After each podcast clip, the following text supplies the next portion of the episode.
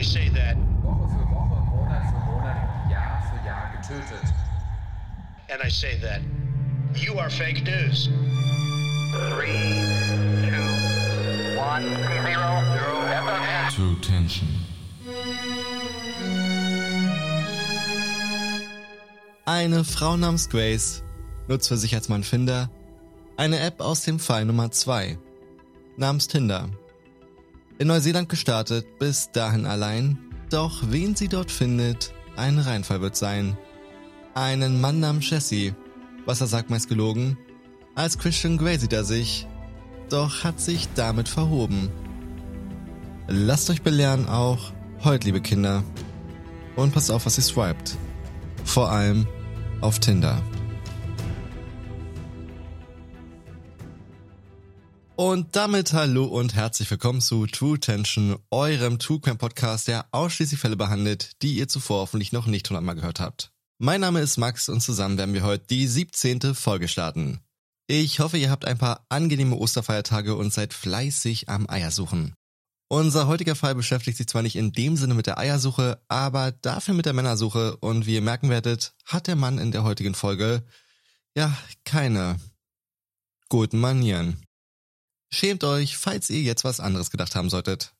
Für unseren heutigen Fall gehen wir, wie bereits im Intro gehört, nach Neuseeland in das Jahr 2018. Und da ein paar von euch angemerkt haben, dass ich ab und an etwas zu schnell spreche, versuche ich es in dieser Folge mal ein paar kmh langsamer.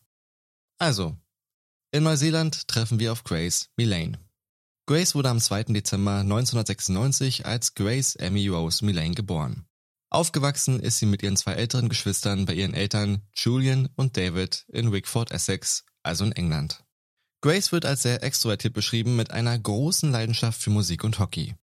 Sie studiert an der Lincoln University in England Werbung und Marketing und absolviert ihren Bachelorabschluss im September 2018. Mit dem Abschluss in der Tasche möchte sich Grace erstmal Zeit für sich nehmen und beschließt einen großen Wunsch in Erfüllung gehen zu lassen, nämlich die Welt zu bereisen. Als Rucksacktourist macht sie sich am 26. Oktober 2018 auf den Weg nach Südamerika, wo sie sechs Wochen lang durch Chile und Peru reist, bevor sie sich auf den Weg nach Neuseeland macht, die Inseln der Ringe und Hobbits. Dort angekommen reist sie im Norden entlang, bis sie am 30. November in Auckland landet, ebenfalls im Norden Neuseelands. Anders als in Südamerika, wo sie mit einer Reisegruppe mitreiste, ist Grace nun vollkommen auf sich allein gestellt und checkt in ein Hostel ein. Wahrscheinlich hat sie sich gefragt, wie kann ich hier am besten Einheimische kennenlernen? Und die Antwort, die sie sich selbst gab, lautete Tinder. Sie installiert die App, swiped drauf los und hat ein Match. Sie verabredet sich einen Tag später am 1. Dezember, einen Tag vor Grace Geburtstag. Sie verabschiedet sich von den Leuten, mit denen sie sich das Zimmer teilt und verlässt um 17.58 Uhr, wie man auf den Aufnahmen einer Überwachungskamera sieht, das Hostel. Einen Tag später, am Sonntag, dem 2. Dezember, am Tag ihres 22. Geburtstags, ist es still auf ihren Social-Media-Profilen. Man findet zwar etliche Geburtstagsposts, jedoch kein Post von Grace selbst. Auch ihre Familie versucht sie auf ihren zwei Handys anzurufen, um ihr zu gratulieren, erreichen aber immer nur ihre Mailbox. Total untypisch für Grace, denn normalerweise meldet sie sich jeden Tag bei ihrer Familie, um von ihrer Reise zu berichten. Vor allem ihrer Mutter erzählt sie viel darüber, die Jahre zuvor dieselbe Tour durch Südamerika gemacht hat. Nun war sie aber nicht mehr auf irgendeiner Tour mit anderen Teilnehmern und einem Guide, sondern komplett auf sich allein gestellt. Selbstverständlich macht man sich da als Familie und Freunde von Grace Sorgen, vor allem wenn man am Geburtstag nicht erreichbar ist und nicht auf Nachrichten reagiert. Und so warten sie unter größter Besorgnis noch ein paar Tage ab, bis sie Grace am 5. Dezember bei der Polizei von Oakland als vermisst melden. Schnell fangen auch die Medien an, über ihr Verschwinden zu berichten, und so ist ihr Gesicht in sämtlichen Nachrichtensendungen zu sehen. Auch Grace Vater David fliegt nach Neuseeland, um seine Tochter zu finden, und fordert in einer sehr bewegenden Pressekonferenz dazu auf, dass sich bitte jeder bei der Polizei meldet, der Grace gesehen oder mit ihr gesprochen hat. Man merkt dabei, dass er sich sehr zusammenreißen muss, um nicht sofort in Tränen auszubrechen. An dieser Stelle springen wir zurück zum 2. Dezember, ein Tag nachdem Grace das letzte Mal gesehen wurde. Eine Überwachungskamera filmt eine junge Frau, die wir jetzt einfach mal Michelle nennen, und einen jungen Mann, die in einem Café ein Date haben. Doch das Date verläuft anders, als Michelle es gehofft hat, denn der Mann verhält sich äußerst merkwürdig. Vor allem seine Gesprächsthemen sind, na, sagen wir mal, kein Material für ein erstes Date. Er redet zum Beispiel über Giftschlangen und darüber, welche die gefährlichste Giftschlange der Welt ist und wie schnell das Gift einen Menschen das Leben nimmt. Für jemanden mit einer wahnsinnig großen Schlangenphobie, wie mich, definitiv kein Gesprächsstoff für ein erstes Date. Eigentlich für gar kein Date. Ich bekomme schon Angstzustände, wenn ich Schlangen allein im Fernsehen sehe. Ein weiteres Thema, das er aufgreift, sind seine Freunde bei der Polizei. Die haben ihm erzählt, dass sie eine Leiche in den Waytaker Mountains suchen würden, circa anderthalb Autostunden von Oakland entfernt. Und dann sagt er, ach übrigens, Fun Fact, wusstest du, dass Polizeispürhunde eine Leiche nur dann aufspüren können, wenn sie nicht tiefer als 1,20 Meter vergraben ist?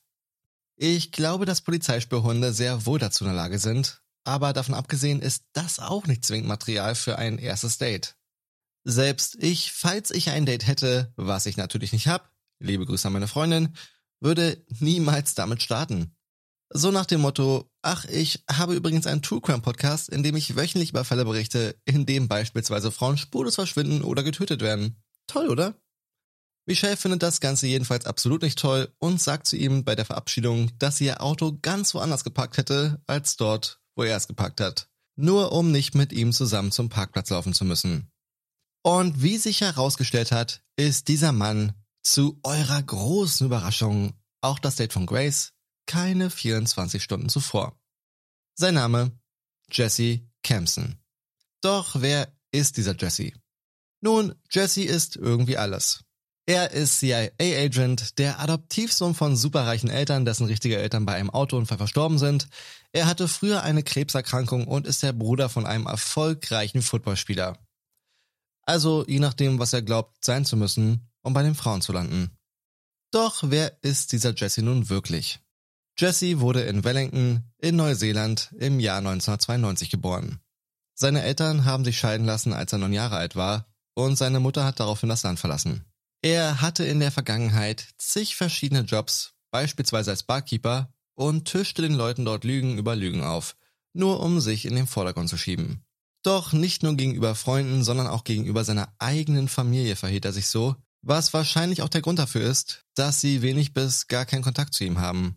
Er reiste dann nach Australien für drei Jahre. Was er dann nach seiner Rückkehr tat, ist nicht bekannt, da allgemein relativ wenig zu seiner Person zu finden ist. Doch was man weiß, ist, dass er zuletzt als Telefonverkäufer tätig war, bis er dann gefeuert wurde. Und ratet mal warum. Richtig, weil er alle Leute um sich herum angelogen hat. Der Tag, an dem er gekündigt wurde, war auch nicht irgendein Tag, sondern ganz genau der Tag, an dem er das Date mit Grace hatte. Am 1. Dezember 2018. Nach seiner Kündigung postet er auf Facebook eine Entschuldigung an Freunde und Familie. Jetzt mal grob übersetzt und gekürzt. Hallo an alle. Ich habe in meinem Leben eine Menge schlechter Entscheidungen getroffen. Ich bin nicht besonders stolz drauf. Meine Arroganz und meine Selbstsucht hatten starke Auswirkungen auf die Beziehung zu meinen Mitmenschen. Wir wachsen auf, machen Fehler, um es danach besser zu machen. In der Prüfung des Lebens kannst du keinen Test mit denselben Fragen zweimal ablegen. Ich habe gelernt, dass auf jede Aktion eine Reaktion folgt ich möchte mich aus tiefstem Herzen bei den Leuten entschuldigen, die ich in der Vergangenheit verletzt habe. Ähm, ja. Dass auch dieser Post der größte Bullshit war, lernen wir jetzt im weiteren Verlauf der Geschichte. Die Polizei muss auch gar nicht allzu lange suchen, um auf Jesse aufmerksam zu werden, denn die Stadt ist übersät mit Überwachungskameras. Tatsächlich kann man den gesamten Abend von Grace Verschwinden auf Überwachungskameras nachvollziehen, was ihr entweder jetzt auf YouTube seht oder auf Instagram unter truetension.podcast.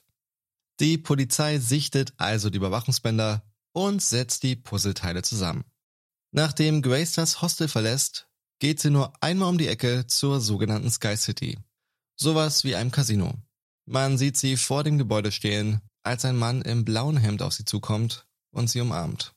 In Sky City nehmen sie dann ein paar Drinks zu sich, bevor sie weiter in ein mexikanisches Café ziehen. Und was gibt es natürlich in einem mexikanischen Café? Natürlich Tequila. Von dort aus gehen sie in eine weitere Bar und im schon leicht angedüdelten Zustand schreibt Grace einer Freundin in England, dass sie mit ihrem Date einen echten Glückstreffer gelandet hat. Kein Wunder. Sie denkt in diesem Moment auch, dass er im Ölbusiness tätig wäre, einen Haufen Kohle verdient und im nächsten Jahr nach London reisen möchte. Sie schreibt ja auch sowas in der Richtung, ich hab dich ja so gern, du warst mir immer eine der Liebsten. Was ihren Alkoholpegel nur nochmal unterstreicht. Was sie zu diesem Zeitpunkt nicht weiß, ist, dass ihr Date nichts Besseres zu tun hat, als ihre Handtasche zu durchwühlen in der kurzen Zeit, in der sie mal ums Eck ist. Das zumindest beweisen die Aufnahmen der Überwachungskameras. Was genau er da gesucht hat, weiß man allerdings nicht. Als nächstes sieht man, wie Grace und die Date Jessie Arm in Arm in die Richtung des Hotels entlanglaufen, wo Jessie zu diesem Zeitpunkt wohnt. Ja, er hat in einem Hotel gewohnt. Sie betreten das Hotel, steigen in den Fahrstuhl und verlassen ihn gemeinsam. Die letzten Aufnahmen, auf denen man Grace lebend gesehen hat. Doch das ist nicht das Einzige, was der Polizei auffällt, denn am Tag, an dem sie als vermisst gemeldet wird, schreibt er unter ihr Profilbild bei Facebook Wunderschön, wirklich strahlend. Wahrscheinlich um sich weniger verdächtig zu machen, was ihn am Ende aber umso verdächtiger macht. Ich hoffe mal, das war jetzt nicht zu umständlich formuliert. Sie nehmen Jesse mit aufs Revier und befragen ihn zu seinem Date mit Grace. Dort erzählt er den Ermittlern irgendwelche abstrusen Geschichten über Freunde aus Australien, die jemanden gedatet haben und sich herausgestellt hat, dass die Person auf den Bildern eine ganz andere war als die, mit denen sie sich getroffen haben. Und wie glücklich er darüber war, dass Grace tatsächlich echt ist. Man könnte auch sagen, er hat sich um Kopf und Kragen geredet. Er schließt damit, dass die beiden wohl am Ende ja sich mit einem Kuss auf die Wange verabschiedet hätten und das war's. Kein Hotel, kein Sex, kein Verbrechen.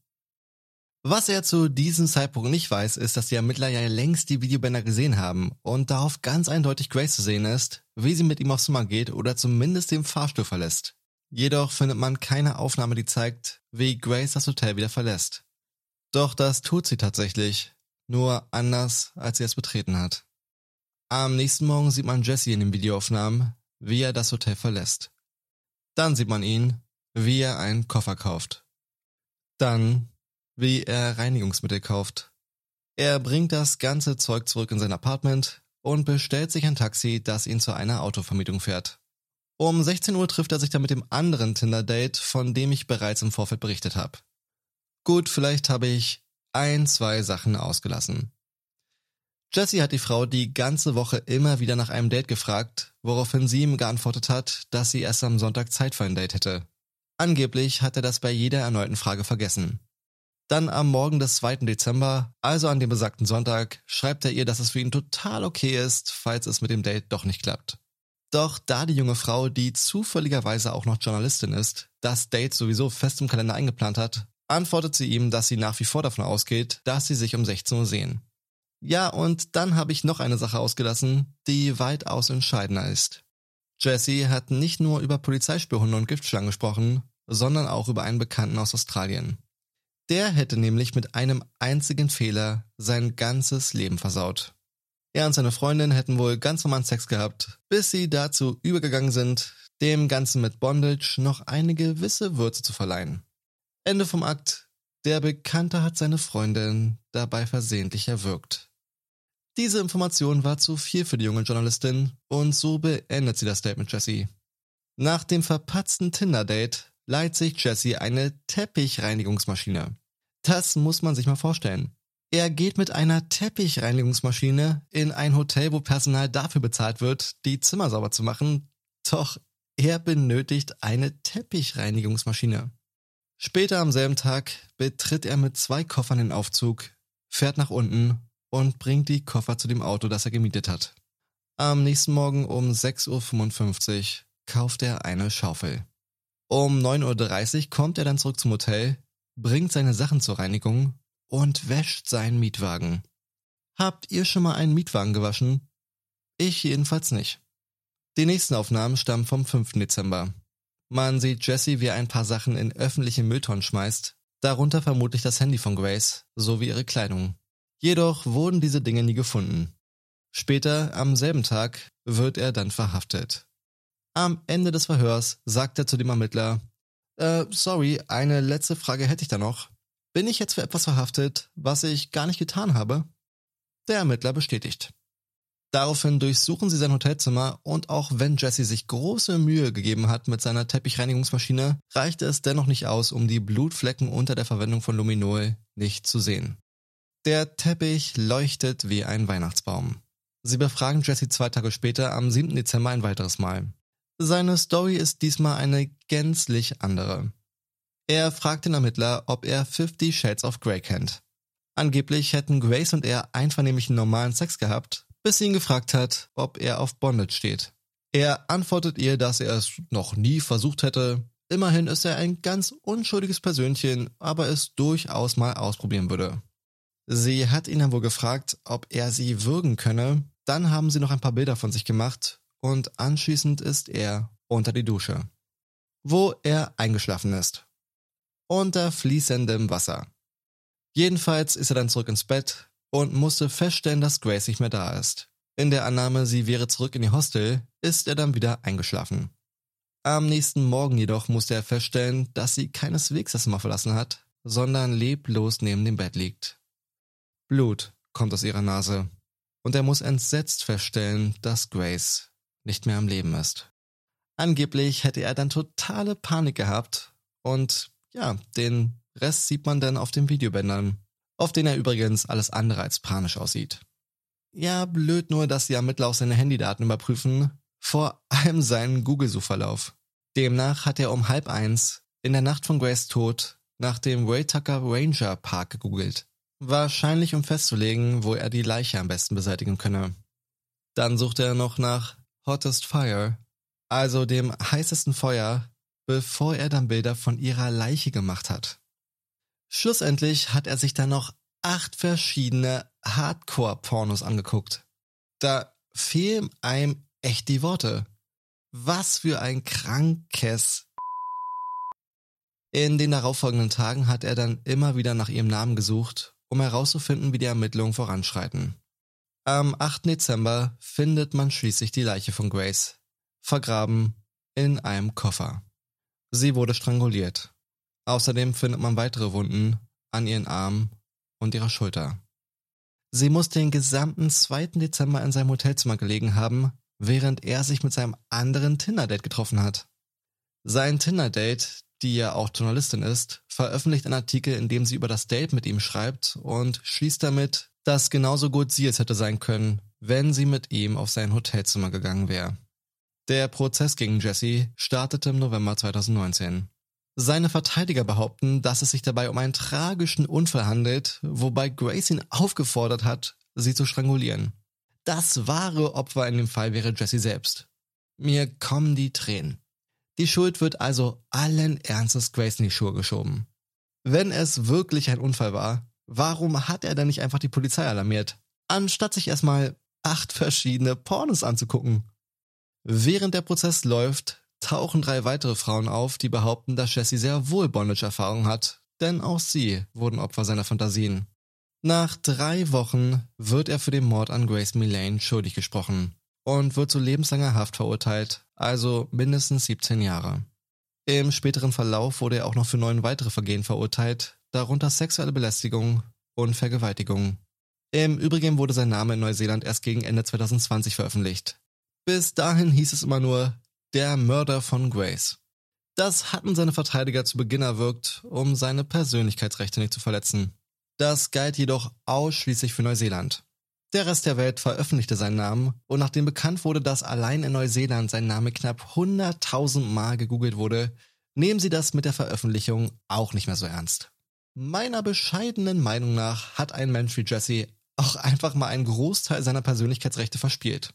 Psychologen sagen über ihn, er würde seine Tat vermutlich wiederholen. Dramatischerweise konnte Grace Vater David nicht mehr miterleben, dass der Mörder seiner Tochter hinter Gittern landet, denn er starb nur einen Monat zuvor an Krebs. Grace Familie hat eine Stiftung namens Love Grace ins Leben gerufen, um Frauen zu unterstützen, die ähnliche Erfahrungen gemacht haben. Ja, und damit endet unser heutiger, wieder mal sehr dramatischer Fall. Wie im Fall von Sidney Loof wurde auch Grace Opfer eines Fremden, der im Internet ein ganz anderes Gesicht gezeigt hat, als das Gesicht des Monsters, das er eigentlich ist. Was denkt ihr über den Fall? Schreibt es mir gerne in die Kommentare oder auf Instagram, würde mich wie immer brennend interessieren. Im nächsten Fall kommen wir dann wie versprochen erstmalig einem Serienmörder auf die Schliche. Bis dahin wünsche ich euch weiterhin ein schönes Osterfest, bleibt gesund und bis dann. And I say that you are fake news. Three, two, one, zero, zero, FFN. True Tension.